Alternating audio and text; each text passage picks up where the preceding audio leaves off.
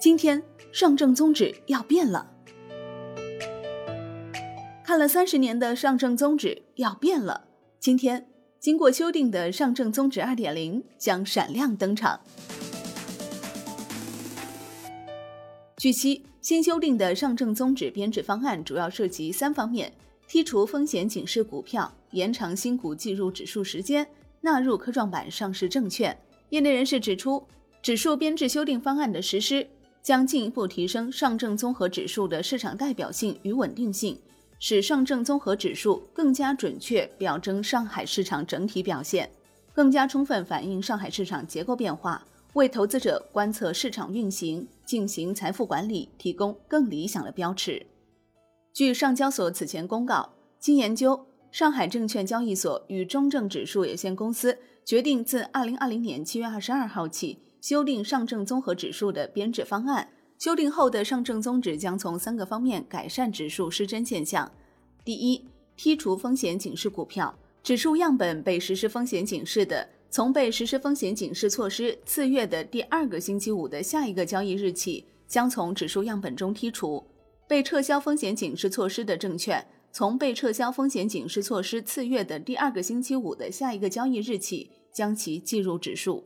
上交所此前表示。我国资本市场建立了风险警示制度，被实施风险警示的股票存在较高风险，基本面存在较大不确定性，投资价值受到影响，难以代表上市公司主流情况。剔除被实施风险警示的股票，有利于上证综合指数更好发挥投资功能，更好反映沪市上市公司总体表现。第二，延长新股计入指数时间，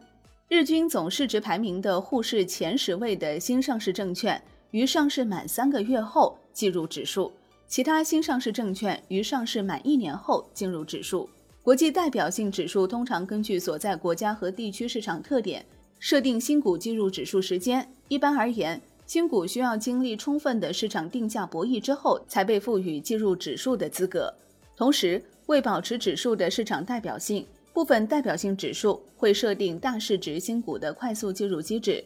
当前 A 股市场新股上市初期存在连续涨停及高波动现象。二零一零年至二零一九年，沪市新股一年内平均收益波动率约为同期上证综合指数的二点九倍，计入高波动新股不利于上证综合指数的稳定。因此，将新股计入上证综合指数的时间延长至上市一年后，考虑到大市值新股价格稳定所需时间总体短于小市值新股。为保持上证综指的良好代表性，对上市以来日均总市值排名沪市前十位的大市值新股实行上市满三个月后计入。第三，纳入科创板上市证券，上海证券交易所上市的红筹企业发行的存托凭证，科创板上市证券将依据修订后的编制方案计入上证综合指数。一般而言，证券市场新板块上市的证券通常需要经过一段时间的跟踪评估后。才会考虑计入市场代表性指数。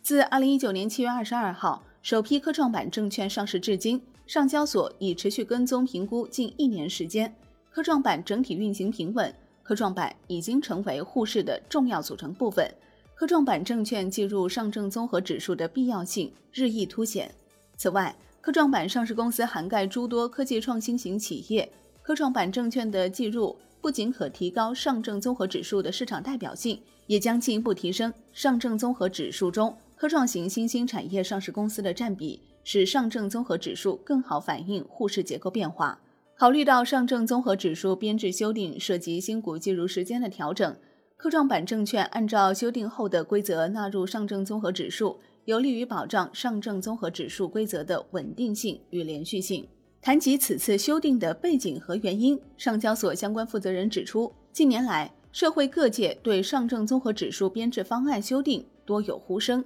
类似上证综合指数失真、未能充分反映市场结构变化等意见频频出现。为充分响应市场呼声，进一步提高指数编制的科学性与合理性，更加准确表征上海市场整体表现，上交所、中证指数公司在充分听取市场意见、研究我国资本市场发展变化、借鉴指数编制国际经验基础上。一直研究并慎重启动了上证综合指数编制方案修订工作。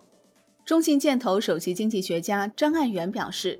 本次上证指数编制方案的调整，充分借鉴了国际代表性指数的做法，延长了高市值权重股和其他新股上市后计入指数的时间，有利于平滑新上市股票价格剧烈波动对指数的干扰，提高了上证综合指数的代表性和稳定性。另一方面，修订后的方案剔除被实施风险警示的股票，也将有利于上证综合指数更好发挥投资功能，更客观地反映沪市上市公司总体表现。光大证券金融工程团队认为，此次修订在剔除劣币的同时，引入更完善的成分股临时调整机制，并纳入科创板股票，更能反映上交所上市公司的股价特征。同时，目前跟踪上证综指的产品并不多，规模有限。通过数据测算，光大证券金融工程团队认为，被动资金部分对成分股的冲击较小，因此此次指数编制方案的调整，并不会给市场带来冲击或者不利的影响。更多是促进市场稳定健康发展的结果。